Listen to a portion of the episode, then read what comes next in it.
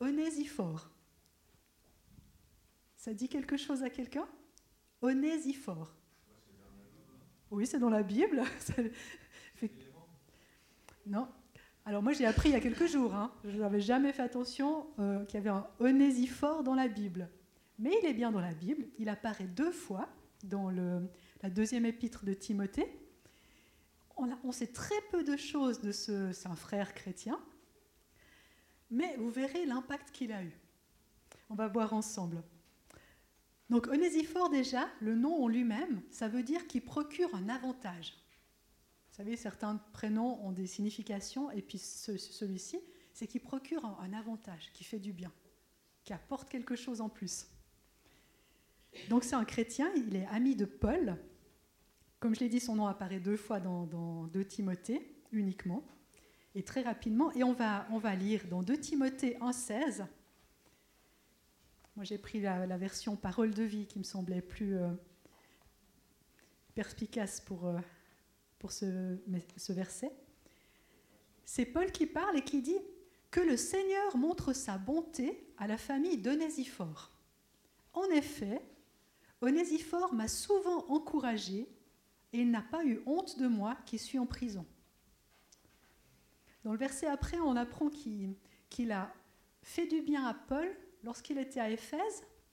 Et puis après, il a, eu tellement ce fardeau à cœur de, faire d'encourager Paul qu'il a fait tout un trajet, tout un voyage. À l'époque, il n'y avait pas EasyJet, hein, il n'y avait pas les voitures, donc euh, ça a certainement pris du temps, pour aller rendre visite à Paul qui était en prison à Rome. Donc c'était un, voyage conséquent.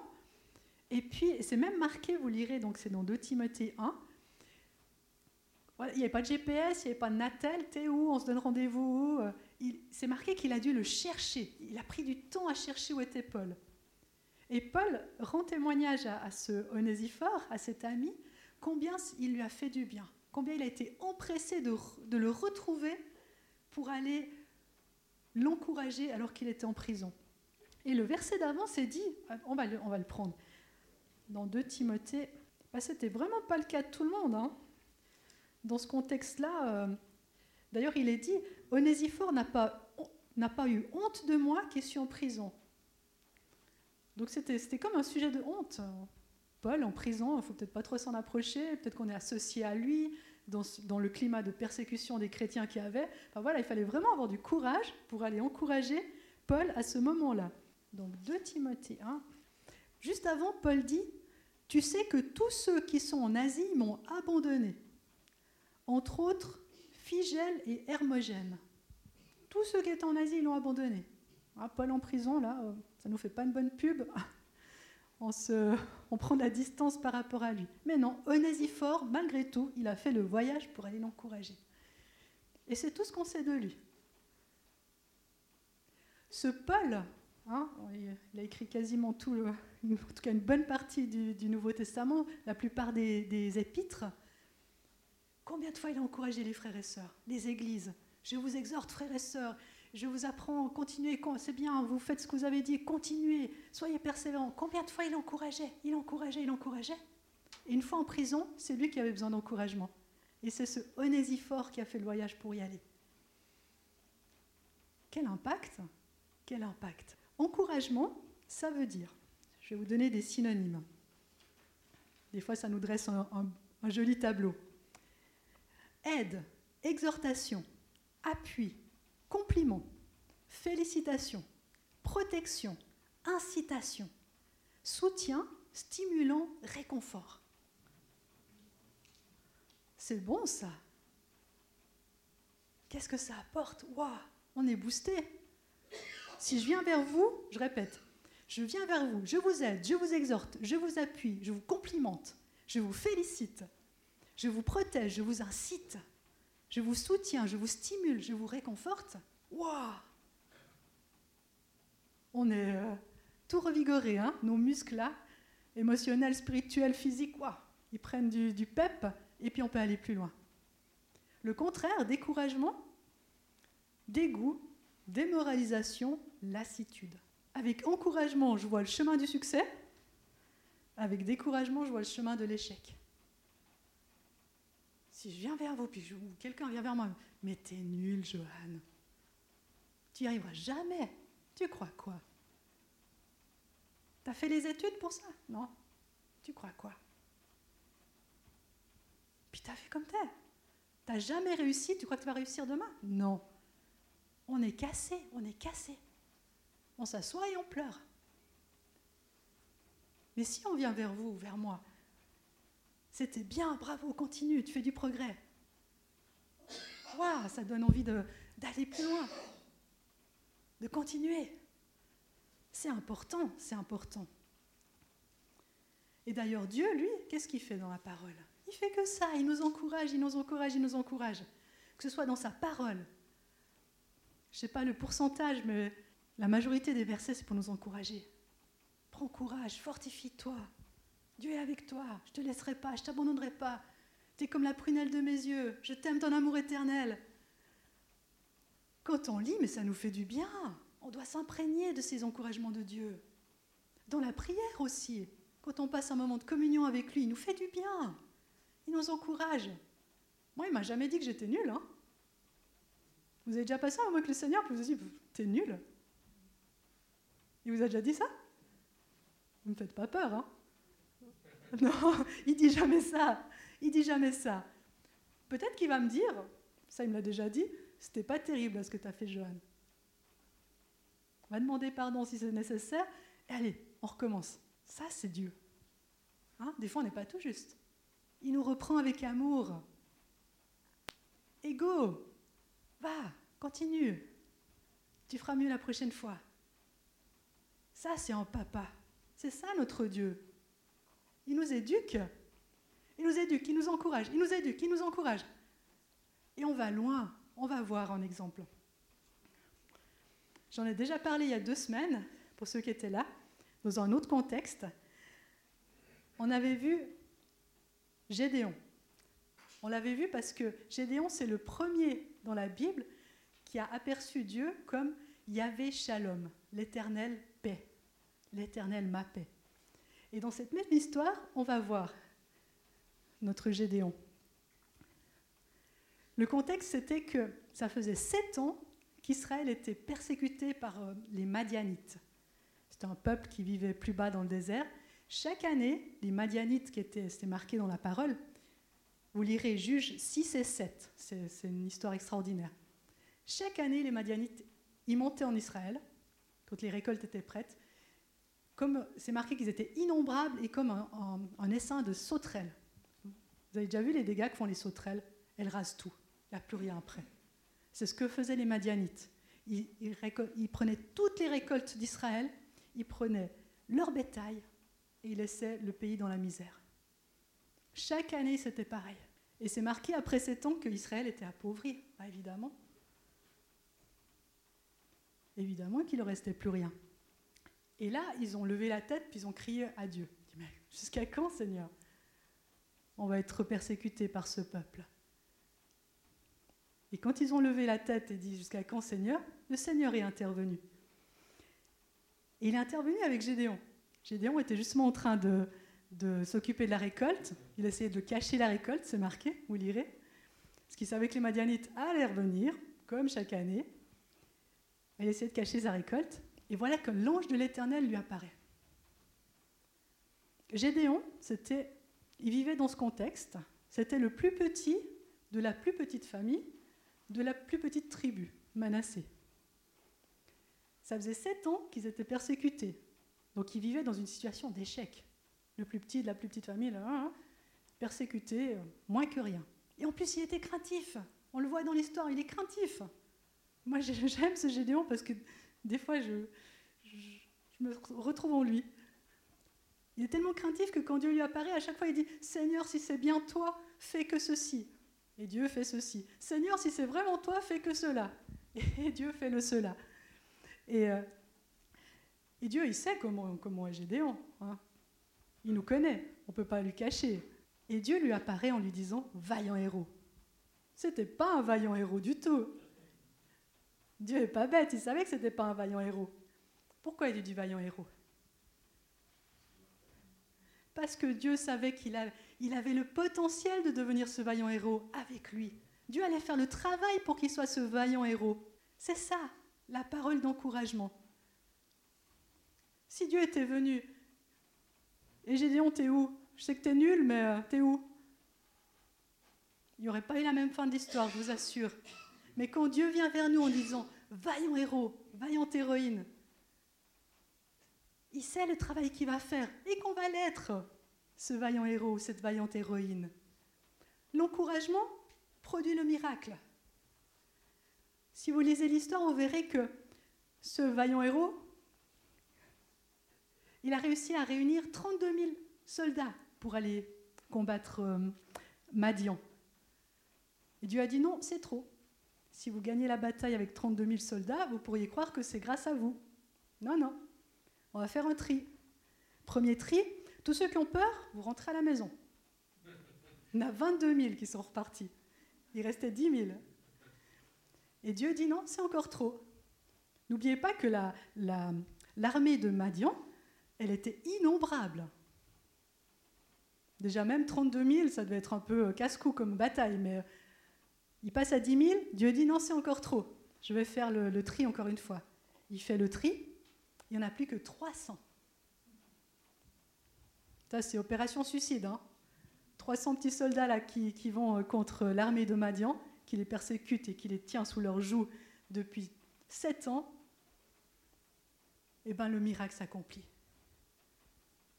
Parce que Dieu a encouragé, encouragé, encouragé Gédéon. Et il lui a donné toute la force qu'il lui fallait pour euh, gagner le combat. Et vous savez que historiquement, depuis ce moment-là, on ne parle plus de Madian. Fini. Ils ont subi une telle défaite qu'on n'en parle plus dans l'histoire. Et c'est Dieu qui a fait, c'est Dieu qui a fait. Il lui fallait juste un homme qui se lève, qui prenne courage, qui s'appuie sur, sur le Dieu extraordinaire qu'il est. Et la chose s'est accomplie. Amen. On va lire dans Psaume 60, verset 14, ou le psaume 108, verset 14. Vous verrez que c'est exactement la même chose. Vous avez le choix. Avec Dieu, nous agirons vaillamment car c'est lui qui écrasera nos adversaires.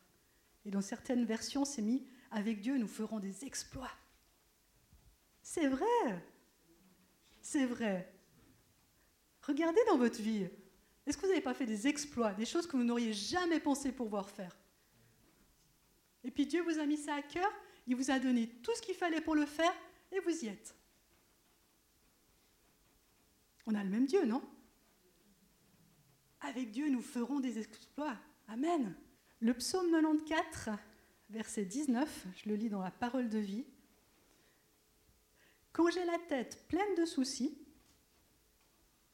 ça vous arrive peut-être pas, mais moi des fois, quand j'ai la tête pleine de soucis, Seigneur, tu m'encourages et mon cœur est tout joyeux. L'encouragement, qu'est-ce que ça fait? Ça tourne une tête pleine de soucis, on a un cœur joyeux. C'est glorieux ça, non? Une fois qu'on est encouragé, on est appelé à encourager. On a une responsabilité.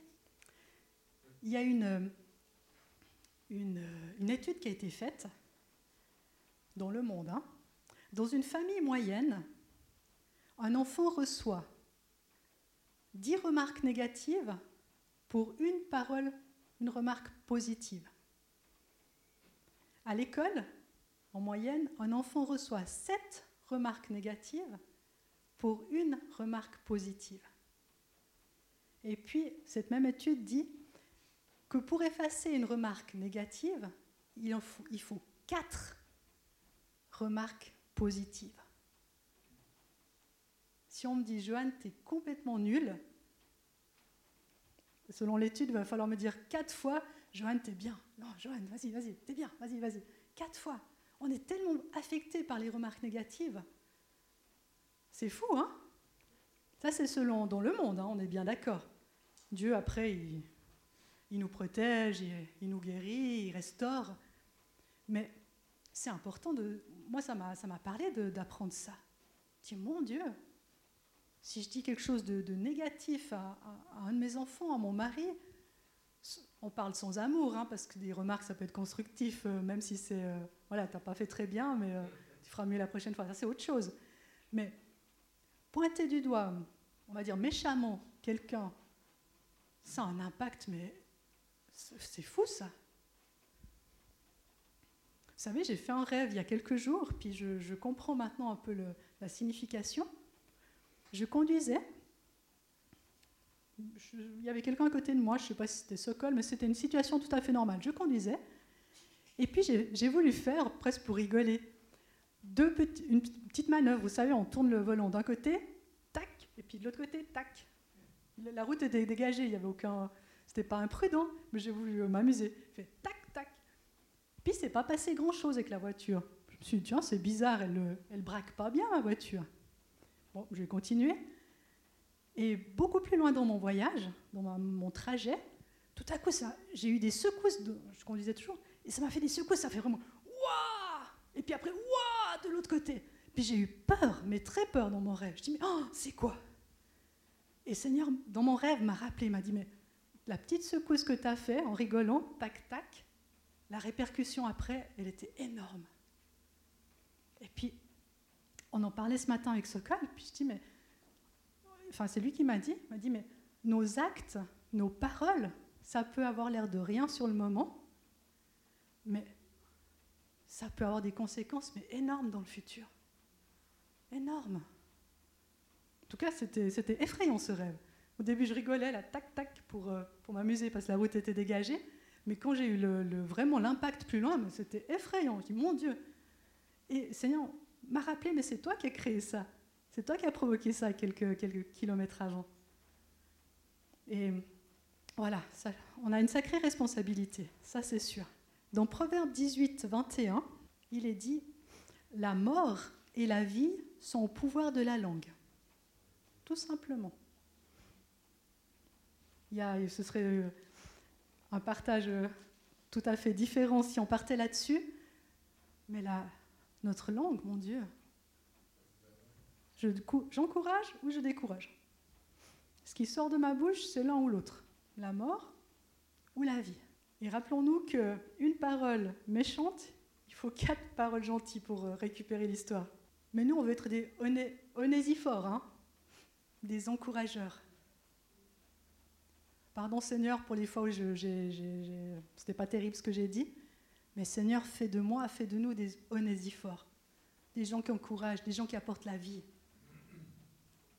les gens qui produisent le miracle. Vaillants héros. Et au bout de l'histoire, il y avait le miracle, il y avait la victoire. Éphésiens 4, verset 29. Je vais lire dans la parole vivante. Refusez de participer aux calomnies. Ne laissez aucun propos méchant, inconvenant ou simplement inutile franchir le seuil de vos lèvres Cherchez les mots qui aident et encouragent. Que chacune de vos paroles contribue au progrès spirituel des autres. Dites à propos, elles pourront être le moyen par lequel Dieu bénira ceux qui vous entendent. Cherchez les mots qui aident et encouragent. C'est bon ça. C'est bon d'être en compagnie de frères, de sœurs, de personnes qui, qui sont positives, qui encouragent, qui construisent, avec qui on a un dialogue franc, vrai, vous êtes déjà avec des collègues ou des, des, personnes qui font que critiquer, être négatif, mais c'est lourd, c'est lourd, ça apporte rien, ça nous décourage, c'est tout. Mais qu'est-ce qu'il est bon de passer du temps avec des frères et sœurs qui, qui, qui disent des bonnes choses. On va voir aussi dans Hébreu 10, verset 25.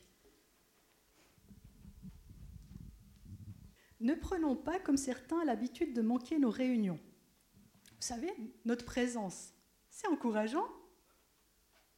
Moi, je suis encouragée de vous voir ici.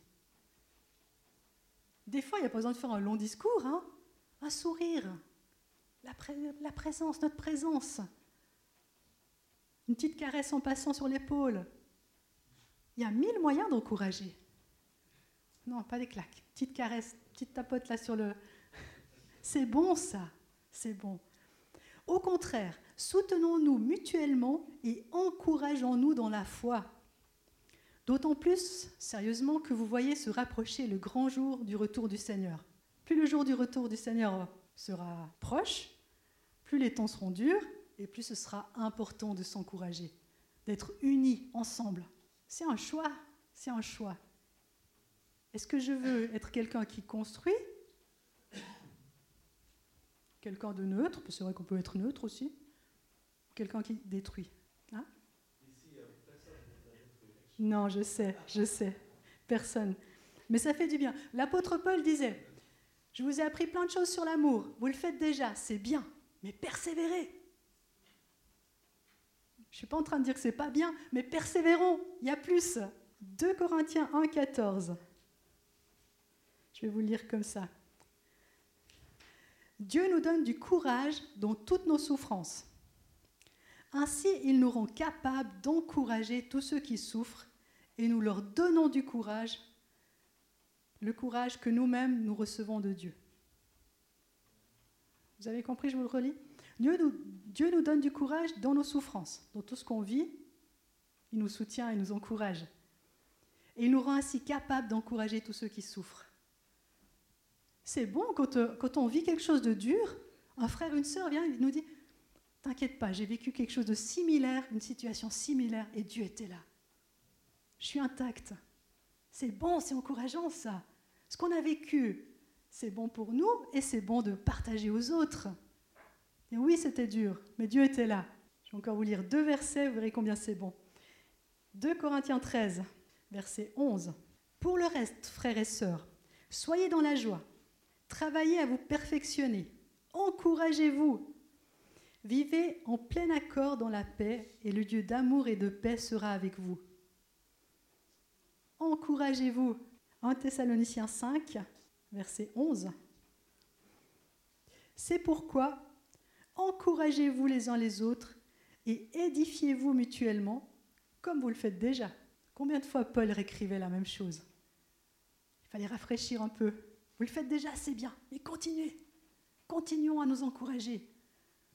On doit avoir du plaisir à être entre nous. On doit sortir édifié, rebooster si besoin. On doit vraiment être des encourageurs. Vous savez, je vais vous donner un petit témoignage.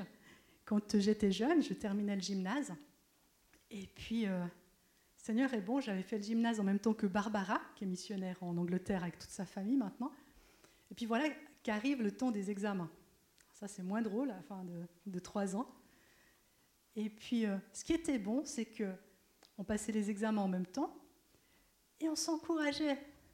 Quand elle passait son examen d'oral, moi je priais. Quand c'était à mon tour, elle, elle priait. Et c'était bon.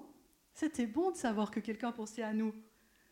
Au moment où on était cuisiné devant un prof, un expert et qu'on était tout tremblant, c'était bon. C'est bon de savoir que des frères et sœurs prient pour nous quand on en a besoin. Ça nous encourage. On a besoin. Si selon l'étude, une parole négative a la, même euh, proportion de, quatre paroles positives, c'est qu'on est, est sensible. On est sensible, notre nature est sensible. Alors qu'est-ce que c'est bon quand on, on sait que des frères et sœurs sont avec nous, quoi qu'on vive Quoi qu'on vive.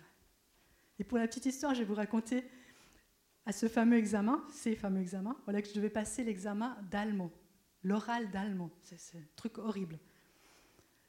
Et euh, au niveau gymnase, non seulement on est censé parler l'allemand, mais on doit savoir euh, euh, parler de livres allemands. On doit disséquer des livres, c'est pas juste parler. Et, et pour le, durant tous les trois ans de gymnase, on avait lu une trentaine de livres. Et arrive l'examen, on doit présenter une dizaine, je, crois dix, dix livres au professeur. Voilà, je sélectionne ces dix livres pour mon examen. Lui-même en choisit deux, mais on n'en sait rien, nous. Hein. Il en choisit deux. Et puis quand on entre dans la salle, parce qu'on passe l'examen, il y a deux billets sur une table et on en tire un. Puis on va être euh, euh, interrogé sur celui qu'on tire. Et moi, je me suis convertie durant ce, gymnase. Et ce qui a été dur pour moi, c'est que je passais mes années en, trichant pas mal. Et quand j'ai connu le Seigneur, ben, ça c'est fini, Johan, évidemment. Donc il a fallu que je rattrape, je rattrape, je rattrape, je rattrape, que j'apprenne tout ce que j'ai jamais appris. C'était mission impossible, j'avais plus le temps d'apprendre tout. Et quand j'ai présenté ma liste de 10 livres pour être interrogé en allemand, j'en avais lu 3. Les autres, il y en a 7 que je ne connaissais pas. Je dis, bon Seigneur, je te demande pardon, tu sais, je me suis repenti, j'ai fait tout ce que j'ai pu, mais voilà, je vais me présenter devant le prof, et si ça se trouve, c'est sur ces deux billets, ces deux livres que j'ai aucune idée de quoi ça parle. Eh bien, figurez-vous que j'entre, j'avais ma, ma, ma sœur euh, Barbara qui priait là, à côté, je prends le billet, c'était un des trois livres que j'avais appris. Donc le prof aurait pu en choisir deux parmi les sept que je ne connaissais absolument pas. Ou il aurait pu en choisir un, et puis que c'était le billet que je ne prenais pas. Mais Dieu est bon, Dieu est bon. Il connaît nos faiblesses. Il sait, voilà, les bêtises qu'on a fait, notre cœur repentant. Et Dieu est bon. Dieu est bon. Vraiment, vraiment. Et j'étais encouragée. Sinon, je ne sais pas si j'aurais osé rentrer dans la salle. Si je ne savais pas qu'il y avait une sœur qui priait, puis qu'on on s'encourageait l'une et l'autre. Eh, vas-y, ça s'est bien passé. Oui, non, mais c'est pas grave, on continue. C'est bon ça, on a besoin, on a besoin. Soyons vraiment des encourageurs. Et les miracles se produisent. Les miracles se produisent parce que on avance avec le Seigneur. On s'approprie de ses promesses. Je vais vous montrer pour terminer une, une image. C'est des oies qui partent en migration. On en a peut-être vu euh, de nos yeux dans le ciel ou dans des films. Et les oies, elles volent vraiment comme ça en V, victoire. C'est Sokol qui m'a dit ce matin. C'est un V de victoire, ouais. Et puis la science a, cherché un peu pourquoi elle volait comme ça. Et je vais vous lire l'article. Cet automne, quand vous verrez les oies se diriger vers le sud pour l'hiver, volant dans une formation en V, vous apprendrez peut-être que la science a découvert la raison pour laquelle elles volent de cette façon. Quand chaque oiseau bat des ailes, cela crée un mouvement pour l'oiseau qui le suit juste derrière. En volant en formation en V, toute la volée a au moins 70% de plus de capacité de vol que si chaque oiseau volait seul. Celui-là profite de, la force de celui-là, qui profite de la force de celui-là, etc., etc. S'il volait seul, il pourrait faire que 30% du chemin, mais en volant comme ça et en profitant de l'air des autres, bah, ils font les, trajets incroyables qu'ils font. Hein. Quand l'oie sort de la formation, elle ressent soudain la fatigue et la résistance des vents en essayant de voler seule. Si elle, sort de là, elle dit j'en ai marre de suivre celle-là, je vais un petit peu plus loin, elle va vite revenir parce qu'elle va se fatiguer elle va prendre du retard, et puis euh, voilà, sa vie est en jeu. Lorsque l'oie de tête est fatiguée, parce qu'en fait, c'est elle qui, celle qui est devant, c'est elle qui fait le plus d'efforts, hein, du coup. Quand elle est fatiguée, elle se laisse aller derrière, et c'est une de devant, une qui était au deuxième rang, qui passe devant, et qui, brise la force du vent, la résistance du vent un certain temps, jusqu'à ce qu'elle soit fatiguée, vous voyez un peu le, le mouvement qu'elles font Comme les vélos quand on les voit exactement. Et les oies qui sont derrière, donc à nouveau ce sera chacune son tour, vous savez ce qu'elles font? Si on les, on voit passer au-dessus de nous, on les entend. Euh, j'ai essayé de faire vendredi le cri de l'oie, c'était pas terrible apparemment, après ce qu'on m'a dit, mais du style C'est toujours pas ça. Et vous savez pourquoi? Elle, crie comme ça, celle de derrière? Pour encourager celles qui sont devant. Continuez, on, tient le rythme, on tient le rythme, on tient le rythme, on continue. Bravo, on continue, on avance, on arrive bientôt. Je ne sais pas si c'est la vraie traduction, mais elles encouragent les autres oies. Et j'ai trouvé ça extraordinaire. Et ça peut arriver qu'une oie est malade, ou bien quand, quand ah, quand chasseur était en bas, puis on tire une oie, donc il y en a une qui tombe à terre, eh bien, il y en a deux autres qui descendent avec, celle qui est blessée, et elle attend avec. Alors, soit la pauvre roi, elle, elle, reprend des forces, puis hop, elle repart, soit elle meurt. Mais deux, deux oies, deux autres rois accompagnent celle qui est blessée. Si elles peuvent, hop, elles reprennent leur vol, puis elles, elles rejoignent un autre groupe. Jamais une oie, elle tombe toute seule. Les hommes qui vont dans la même direction et qui partagent un même objectif atteignent beaucoup plus vite et plus facilement leur but parce qu'ils sont portés par leur effort mutuel. Si nous avons autant de bon sens qu'une oie, nous nous soutiendrons les uns les autres quand le danger menace ou quand les difficultés surgissent. Dieu nous parle par la nature, par euh, la création. Hein. C'est tellement plus facile si on avance en se soutenant les uns les autres dans la même direction. Et à chacun, on a, a notre place, on s'aide, on a besoin d'être aidé. C'est beau, c'est beau. Vous savez toute l'énergie qu'on peut perdre quand il y a des critiques, des, histoires. Si on mettait toute cette énergie à, à aller de l'avant dans l'amour, mon Dieu, l'Église serait une, une bombe. Elle l'est, mais on en veut plus, on en veut plus. Et c'est l'affaire de chacun. On a cette responsabilité, que ce soit par notre bouche, par notre comportement. On a la vie ou la mort dans nos mains. Soyons des onésifores, soyons des encourageurs. C'est bon ça. On a tous besoin d'être encouragés.